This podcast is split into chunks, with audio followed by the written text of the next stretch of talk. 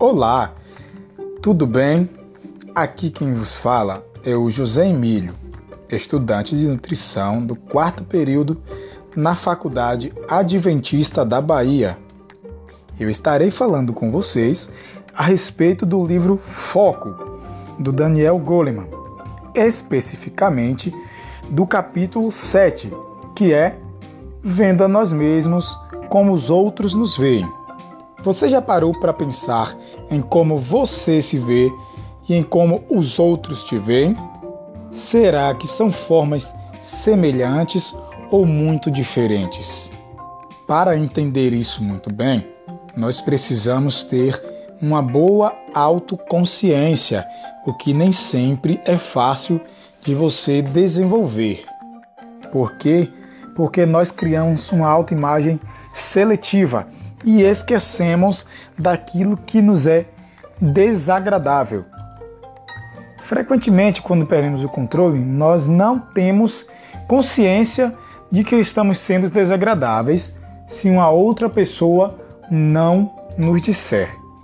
Portanto, eu queria trazer para vocês uma frase muito importante.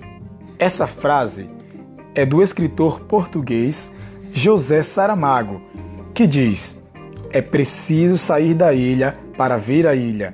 Não nos vemos se não saímos de nós mesmos.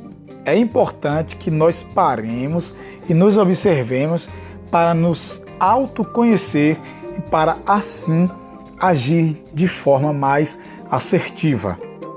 O poeta irlandês Robert Burns escreveu: Ah, que os deuses nos dessem o presente de vermos a nós mesmos como os outros nos veem.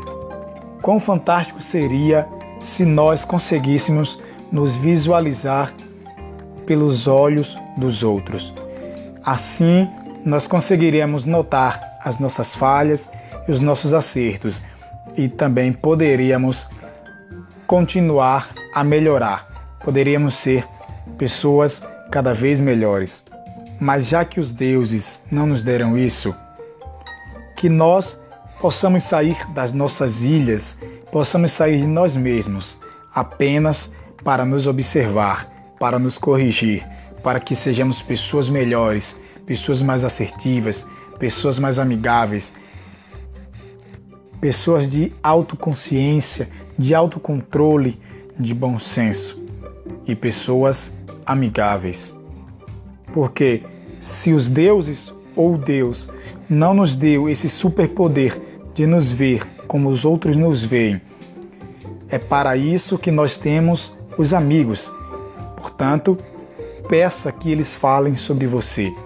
Peça que eles tragam a si a imagem que eles têm de você, para que assim possamos ser pessoas melhores todos os dias e para que assim nós possamos conviver bem com os outros e para que nós possamos conviver bem com nós mesmos, com a nossa autoimagem e com a nossa consciência e também autoconsciência.